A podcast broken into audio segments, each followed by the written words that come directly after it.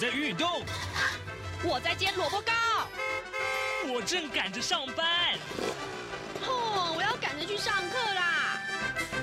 这个时候，我们都在听夏志平制作主持的《早安台湾》。早安台湾带给你最热门的时事访谈，最感动的人物专访，最直接的民意表达。对，让我们一起收听《早安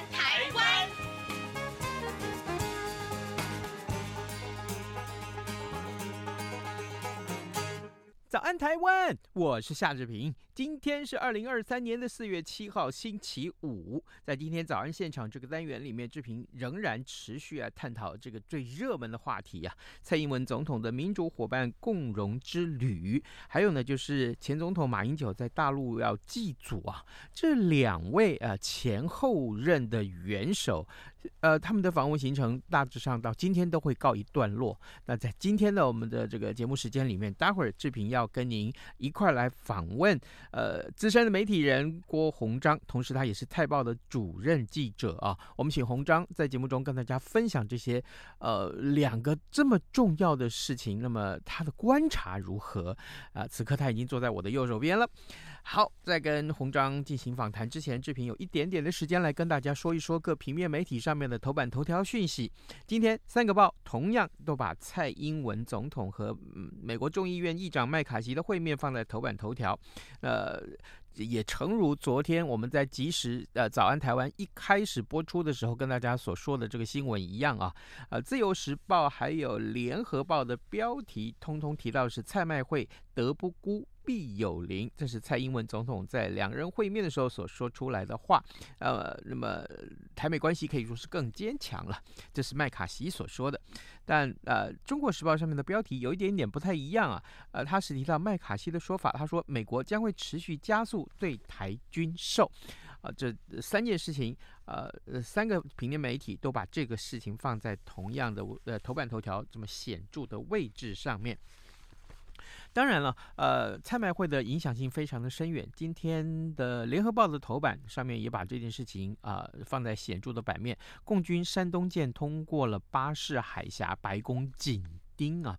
呃，中共解放军海军啊，解放军海军呃航空母舰山东舰编队五号穿越了巴士海峡。国防部长邱国正昨天在立法院证实啊，山东舰位于鹅銮鼻东方大概两百海里的地方。目前呢，呃还没有观察到有在这个战机起降。那么我军呢，呃也只是派遣了康定。级啊，成功级的这个巡防舰，在距离山东舰大概五五到六海里的这个呃应变区呃来应对。另外呢，美国海军航舰啊，呃尼米兹舰啊，航空母舰尼米兹舰，则是在这个台湾东部大概四百海里的地方。邱国正认为呢，尼米兹舰啊在此这个位置，在这个位置上跟山东舰穿越巴士海峡有关啊。这是今天呃。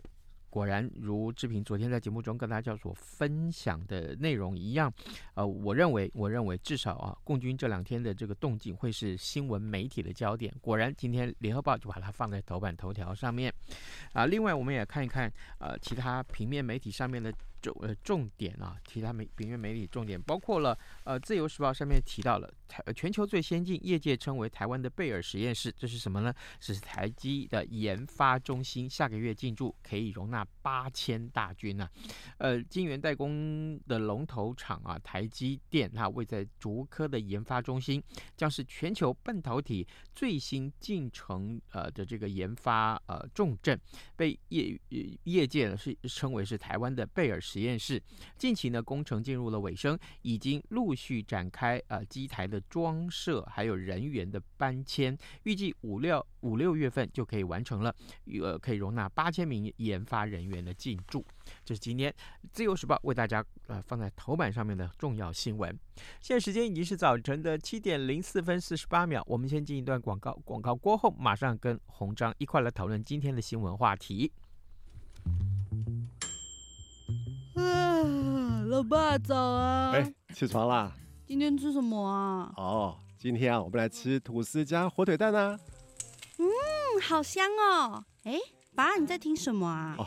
我啊，在听中央广播电台的节目《早安台湾》啊。我平常最喜欢听夏志平主持的访谈了。哦，这个节目都在讲什么啊？新闻跟热门时事话题啊，哎，还有啊，报新闻而已哦，好无聊哦。哎哎，耐心听我说完嘛。早安台湾的节目内容不只是这样哦，除了每天最新的新闻内容，还会邀请各界的专业人士、学者来分享他们的见解哦。我只要一边听这个节目，一边做早餐，就能够了解好多事情哎。哇！那我也要听，在哪个平台可以听到啊？在每个礼拜一到每个礼拜五的早上七点到七点半，就能够在中央广播电台的官网上面收听到喽。哦，对了，在 Sound On、Spotify 这一些 Podcast 的平台上面也能够听得到哦。哇哦，老爸你很潮哎！对呀，Podcast 上面就能听到，也太方便了吧？哎，什么味道啊？哦，老爸，我的早餐烧焦了啦！早安，台湾，你正吃着什么样的早餐？吐司加火腿蛋，咬一口，然后收听中央广播电台。早安现场。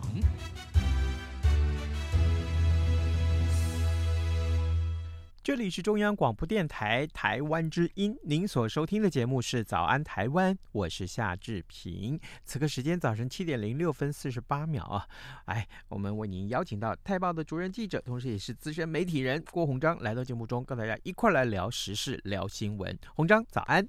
早，志平早，各位听众大家早。是，呃，原本应该邀请鸿章礼拜三来上节目，嗯、但是呢，一礼拜三原来是假期啊，啊，所以呢，我们延到了今天。正好，因为啊，呃，蔡英文总统和前总统马英九的这个两位的这个出访行程啊，到今天大概都要画上句点啊，分分别先后要回到台湾来，所以呢，我们这时候要邀请鸿章来跟大家一块来啊观察这两件事情啊。除了这两件事情之外呢，另外我们也看一看最。最近啊，这个二零二四的总统候选人的这个呃，到底是谁要出来出马竞选？除了民进党是态势明显之外，另外国民党里面其实还是很混沌不明的啊。好，来来来，我们先请啊洪章来跟我们讨论一下有关于蔡英文总统的民主伙伴共荣之旅。嗯嗯，当然呃。但今天各平面媒体都把它放在头版头条上面，重点就是蔡麦会，我们这就已经直接开门见山的告诉大家，你怎么去看待这件事情？我觉得拍卖会是，当然是这一趟整个出访加过境的亮点，嗯，最大最大亮点，但是它未必只是这个重点啊，嗯，那可能很多人会认为说，那还有什么比它更重要的？嗯，呃，对一个主权国家来讲，外交关系还是很重要，嗯，那当然外交现在有很多种，就是比较扩大的广义的外交啊，包括公众外交，甚至这个非邦交的实质性的。经贸往来也把它当做外交的一部分，但是这当然不是从学历上来讲哦，是从实物上来讲。那当然有会有人不同意说，那还是只有邦交最重要啊，就是说真正的正式的邦谊，双方互相承认为呃这个主权国家，然后双方认可有一定的建交的，包括公报跟相关的协定，那作为支撑。那不过。其实台湾在中美洲最重要，现在还有贝里斯跟瓜地马拉。嗯，那也在总统出访前一刻到前天这个一两天，刚好就确定了说这个洪都拉斯的断交，也就是这个中美洲从三变成二，嗯，两个邦交国是啊少了一个。所以在这一次去，可能很多人会认为说，那外媒还还写了一篇说，呃，其实。就在蔡总统到访的时候，其实这两个国家还是拉红灯的哦。嗯嗯，不过我认为，如果是亮红灯的话，那瓜地马拉总统他就不需要把话说的那么就是直白。对啊，因为包括这个贾麦代总统、瓜地马拉总统，他甚至都说出说，呃，他他认为台湾还是主权国的一个国家。嗯，但他也有比较这个符合过去的。几十年来的邦谊的这种的说法，就是说，因为毕竟我们是中华民国，嗯，依据宪法，我们还是代表中国的唯一的合法政府，嗯，那对不起，那这个瓜地马拉总统讲的，他这个正确的这个宪法版本，嗯，他说这个台湾才是真正的中国。哦，当然这个是一个民主中国的概念，很多人可能会接受，但也有些人可能会有意见。但是我觉得不管如何，大家在台湾最大的公约数，以及这些邦交国跟非邦交国对于台湾的认同是中华民国台湾是一个最大公约数。嗯，那所以这样子来看的话，如果这一趟蔡英文总统出访，如果你只把它看成过境，而且你只看在过境美国的两个城市之一的。这个洛杉矶，你只去看蔡麦会，就是麦卡锡联邦众议院议长跟蔡英文总统的会面的话，我觉得这就是会比较失去平衡的一个看法。嗯哼，因为毕竟麦卡锡参议员这个参议院议长他能够做的，其实是在呃美国国会两院之一的部分，而且虽然他说在见这个蔡英文总统的时候是有这个跨党派的这个成员，但主要还是。众议院，嗯哼，那众议院议长也管不了参议院，连一个参议员他都没办法影响。当然私交可能可以了啊，对，但是在体制上他是没有办法影响参议院的。所以你说他如何去做保证说，呃，包括军售能够如职如期的，而且及时的，最主要是现在在美国国会以及美国国防部都有这样的呃共识，是加速每一项台湾想要的军购的。呃，案就是 case 的审批流程，而不是像过去是整个每一次，例如说大半年才讨论一次，甚至一年才讨论一次，整个大包裹、整个 package 那样去谈，那样经常会失就是失去重点，而且也来不及在时效上，甚至跟不上美国军工产业自己的产业的供应跟制造，甚至是产线的安排。嗯，那尤其在这次的乌克兰战争的时候，最大的冲击就是这一点。嗯。很多人在诟病说，其实台湾的陆军一直想买的是呃 M 幺洞九的 A 六版的呃幺五五公里自走炮。那前阵当然也传出说，哎，是不是这个捷克来，是不是也要谈一下这个他们自走炮的这个声音？不过我觉得可靠掌握可靠的消息来源是说没这回事，嗯，这是单方面的一个期盼，但这个单方面期盼可能也是局外人，呃，那。我当然这个有点像爆料了，但当然大家信不信由你。是。不过回过来讲，就是说美国的军售为什么会变成说呃没办法如如如期供应你，而且本来就已经同意的。这幺洞九 A A 六这个自走炮在川普政府的末期就同意了，嗯。但后来到了呃拜登初期，现在到了第二年，但事实上是没有同意的。也就是说，甚至已经明确的告知美国国防部明确告知说，现在因为这个生产的问题。所以不会供应，嗯，所以建议我们先取消这项。是，所以这个东西就是因为，就像之前所说的，因为每一次都是包裹的谈。在麦卡锡说这个话之前，在呃去年年底，NDA 就是国防授权法，美国国防授权法通过之前，它里面所涵盖的包括就就是这项，就是希望美国的对台军售是及时的，而且每一项去检讨。先检讨完就先执行，嗯，而不是说排队等在那边，而且一个一大群人一起排队，一大群的武器一起排队，所以这个是概念是相相相不同的。不过回过头来还是讲到我必须要提醒大家的说，呃，麦卡锡众议院呃众议长他只能够确保他在众议院里面的多数的影响力，呃，确保在这个军售案。或者是军售的建议案能够在众议院能够顺利的通过，而不能够确保美国的行政部门甚至是参议员。嗯，好的，呃，各位听众，今天早上志品为为您呃邀请到《泰报》主任记者，同时也是资深的媒体人郭鸿章来到节目当中。第一个题目，那鸿章先为我们分析了有关于蔡英文总统的民主伙伴共荣之旅。那么当中呢，当然除了蔡麦会是大家所讨论的焦点之外，因为太多的媒体啊，不管平面媒体，不管电子媒体，都在讨论这件事情。那除此之外，我们还更应该该重视的是瓜地马拉和贝里斯跟呃中华民国的实质邦谊。另外呢，当然呃蔡麦会当中啊提到有关于提升这个军售速效率啊，军售的这个。效率就是加速讨论这件事情，其实对台湾的影响性是更大的。我我们另外来看看这个新闻焦点，马英九前总统的这个访中之旅啊，当然这当中啊，呃，他呃呃呃，我我也是更直白的说好了，嗯、大家都说啊，这马英九在大陆上的这个行程呢，其实呃呃没有这个呃怎么讲，就是把台湾可以说是。几乎他是去我我用请原谅我用这两个字眼好不好？舔共这两个字哈 好。那这个呃，因为我的确看到了这样的一个一个一些分析或观察，但事实上他也在多次的场合里面提到了中华民国，啊，也提九二共识。洪章你怎么去看待马英九的这一次的访中行程？我是比较呃宽容的去看待这次马前总统的这个。大陆行啊，嗯，因为毕竟来讲，他是跟中国大陆的连接非常强的一位这个台湾的总统，那你不能去要求说他对中国的各种的情境、情节，甚至想象或者期望，嗯，这都你都没办法，嗯，我觉得都要尊重他。是，至于例如说像蔡英文总统在昨天跟媒体茶叙的时候啊，就是台湾时间的昨天，也就是说。就是他们即将回来这个时间点，嗯，呃，蔡英文总统也特别点出说，其实马英九前总统他在这个进行中华民国跟中华人民共和国互不隶属的认这个论述的时候，其实他没有照着这个讲，嗯，然后而且蔡英文总统是认为说，马英九总统在论述这个两岸。各属一呃同属一中这样的概念的时候，其实事实上有混淆，嗯，而且也有点呃，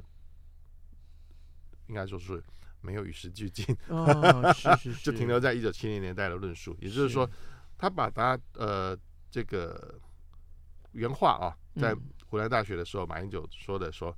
呃，我们国家分了两个部分，一个是台湾地区，一个是大陆地区，那都是我们中华民国，都是中国，但是。这个当然，我觉得对湖南大学来讲，或者湖南省委书记来讲，是基本上就是尊重他了，嗯，尊重他个人的认知啊，是，但没有直接去反驳他。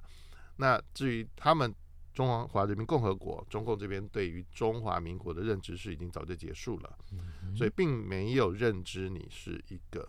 主权独立的国家，嗯，所以就是说中华民国在一九四九年就已经亡国了，这是中共的论述。那你现在存在的这个台湾就是一个省。那至于你承不承认承认一个中国，好，如果你承认只有一个中国，全世界只有一个中国，他就准你来访问，他就准你来跟他互动，他就给你可能甚至给你一些呃你想要的呃尊荣或其他的这个帮助啊，这个是中国现在做的事情，那很清楚，所以呃，我认为马英九总统前总统他希望一直在能够在中。中国大陆的这个土地上去谈民主，去谈台湾，甚至谈到他自己在台湾总统任内，呃，从事务实外交，呃，当然还有就是外交修兵这件事情。嗯，但事实上总结来看，外交修兵后来其实后来的反扑更强，你只是把呃已经有的病症掩盖住，遮瑕膏遮一遮，然后好像吃一些补品，那你好像并没有发作，嗯，但肿瘤还是在。肿瘤还是在，嗯然后肿瘤最后还爆发，嗯、就是一一连串的断交。是，那这个我觉得当然不是怪某个政党或者某一个总统，而是在过去在马英九担任总统过去的时候，他虽然同意了对岸的说大家休兵，可是他的前提是对于对方的许多的在主权上的诉求是顺从的，比较顺从的。那这个部分其实是比较让台湾人民后来。为什么在很多的这个制度上反映不出来？最后只剩下百分之九，就是不是只有内部问题，不是只有经济不好，不是只有六三三跳票，而是你在甚至对外的时候都是比较，甚至被认为是屈膝北躬。那甚至对中华民国的论述都讲不清楚的时候，中华民国到底现在在台湾是什么状态，你都没有办法讲不清就讲清楚的时候，你也包括例如在题字的时候。你还是应对方的要求，把中华民国四个字抹掉，只剩下一百一十一十二。嗯，所有人都看不懂这是什么东西。我觉得这是一个羞辱。是，但你也是顺从了。所以我认为说，甚至呃，陆委会副主委就是发言人张志雄昨天在例行记者会特别提到，这个马英九先生他在马英九呃前总统他在那边提到的是说，在一九九二年的时候，因为在那时候两岸在进行香港会谈。也就是孤汪两两位老先生，他们各自代表海基跟海协在进行会谈的过程中，那那时候马英九前总统是担任陆委会副主委，他也是类似发言人的角色，他特别说过，在一个中国的原则问题上，中共如果想用一个模糊的概念把我们吃掉，我们是不会接受的，这是原话。嗯，后面还有还有，嗯，马英九还说，我方不能够不不，我方不能接受不加注说明的一个中国原则，这是什么意思？也就是说。这次马英九前总统在中国大陆还在讲的就是这个没有加注前提的一个中国，嗯、是，然后也把球也把发球权也把话语权还是到了中国大陆还是交给中共，嗯哼，而且等于是还是符合对方的立场。我我可不可以简单的来结论一下洪章你所说的话？是。当年马英九在身为陆委会副主委的时候，嗯、曾经强调不能模糊几个字。是，但如今他去了大陆，对于在中国大陆所发表的言论来讲，嗯、却呃还停留在当时的认知，或者是把它模糊化了。是意思是如此。对，而且陆委会、嗯、呃也有资深的官员告诉我们说，事实上你回去翻中华民国宪法以及两岸人民关系条例，包括现在的版本，嗯哼。呃，其实没有所谓的台湾地区这四个字哦，是，只有自由地区。嗯哼，所以呃，当时可能为了在立法上的方便，有金门地区、有马祖地区、有澎湖地区。嗯，因为那时候是为了跟台湾来分别，所以当时在修宪的过程中，以及制定两岸人民关系条例的时候，为了让中华民国在台湾的论述能够真正体现出来，因为那是现实的状态。两千三百万人，那时候两千两百多万人，在台湾的现实状态，台风金马的现实状态必须被彰显出来，而不是中华民国还在中国大陆而已。嗯，所以为了区分，才有这个，是只有大陆地区，但是没有台湾地区，是有自由地区。所以我们可以这样看吧，呃，如果说马英九此行是很不容易能够去，是终于他也成型了，没错，呃，非常好。但是呢，其实。呃，正因为不容易能够到大陆去呃进行访问，所以呢，应该要好好的把握。呃，任何有媒体在的时候，啊、呃，或者说跟呃大陆的这个呃高层见面的时候，会面的时候，其实应该好好的表达一下台湾的立场跟地位的问题。对，好，谢谢。呃，各位听众，呃，这位呃，今天我们为您访问的是《泰报》的主任记者，同时也是资深媒体人郭鸿章。呃，我们每个月都会请鸿章到节目中来一趟啊、呃，跟大家分析最重要的新闻外，呃，这个呃呃有关于呃时事啊、呃、政治新闻或政经新闻。呃，除了刚刚我们所讨论的蔡英文总统的出访，还有马英九总统的大陆祭祖之旅，呃，这两件事情之外，其实啊，呃，郭台铭啊，还有柯文哲，嗯、还有就是呃，这个呃侯友谊，哈哈，我们讲这三位啊，在蓝营里面啊，呃，有意要进驻二零二四的人选啊，啊、呃，或者说是这个当然这个柯文哲是白银了哈，是，哎。但你怎么去看待这个事情？尤其柯文哲在这个前天回来的时候，回到台湾的时候，在桃园就召开记者会，他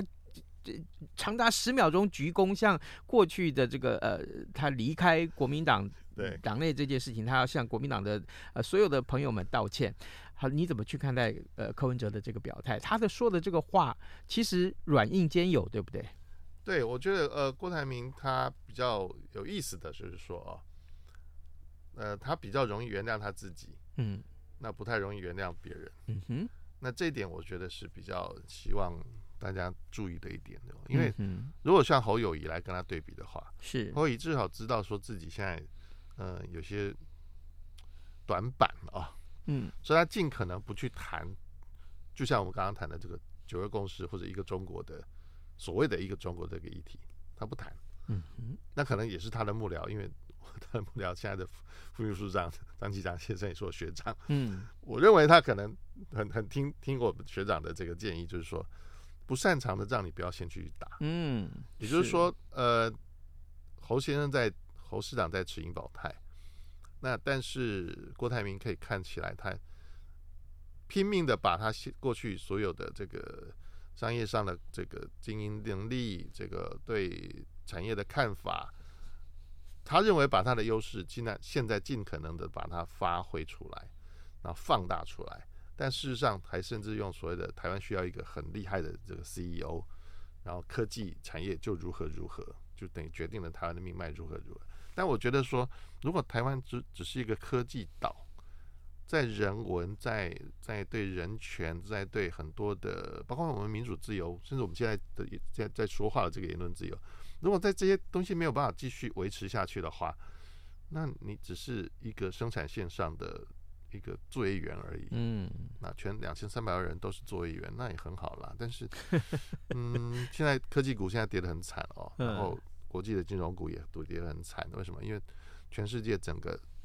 产业的结构在巨变，嗯嗯，而且是商整个商业大的体系在巨变，高科技产业裁员裁非常多。我必须要讲哦，郭先生如果说真的是对产业有高瞻远瞩的话，他这个时候可能会要要提的是这些，嗯，而不是说去把 CEO 套在总统身上，嗯，我们不要忘了宪法体制，呃，如果是 CEO，CEO 上面有董事会，有董事长。或是董事局主席，嗯哼，那上面是谁？啊，那那如果是总统是 CEO，那那上面是谁？是太上皇。嗯，我觉得这个对对，但人民那个概念又不同，因为人民是授权给你，嗯。啊，人民可以视为是股民，嗯，是你的 shareholders，嗯哼，人民才是最大，没有错。可是，呃，以公司的治理体制来讲，董事长或者董事会才是实质。control 控制这个企业的灵魂、嗯、是。那那个应该才是总统哦，所以我认为说自己自喻为 CEO，那其实你也你也有点自由自我矮化啊。嗯、哼我我是不知道他是不是在隐喻两岸关系了啊？但是，是不是说你你福音的是还有更大的老板？嗯，那我觉得你没说清楚。你要说清楚，就是说台湾人民都是我的老板，所以我是 CEO。会不会他只是在强调他和其他？可能的候选人的区别不同，呃，以他的身份，以他过去的经历来讲，身为 CEO 是一个从来没有其他候选人没有的特质，是的，或身份没有错，嗯。但是大家不要忘记了，呃，台积电为什么要去聘一个政经政治经济学的分析员？嗯哼，也就是说，你只懂经济不行，嗯，你只懂产业不行，嗯哼，你要懂政治。是，那如果真的。理解台湾政治的人都很记得上一次四年前郭台铭是怎么被政治玩的。嗯哼嗯，对对对，他自己也也认为是被玩啦。嗯，等于甚至说是自己上当了，被骗的一个局，进了这个国民党中央去领了一个这个这个荣誉证、感谢状，然后就突然变成党员，突然回复变成党员，或者突然回家了，然后突然参参加了一个他他完全不知道怎么回事的这个初选，这就被干掉了。我觉得，如果是这样的情况下，嗯、你没办法来说服大家说你，你你今天回国民党能够，呃，play the game，嗯哼，你你不会是玩家，是，嗯，你就变成国民党一直都都是说说台湾变成不要变成棋子，台湾变得不要筹码，对你郭台铭进去变成筹码跟棋子，是，然后别人已经算计你了，我觉得你这样反而很可惜。大家可能算计是你的、嗯、你的、你的这个财力。我们还有一分半的时间，这个我们来看一看，呃，柯文哲好不好？嗯、是。呃，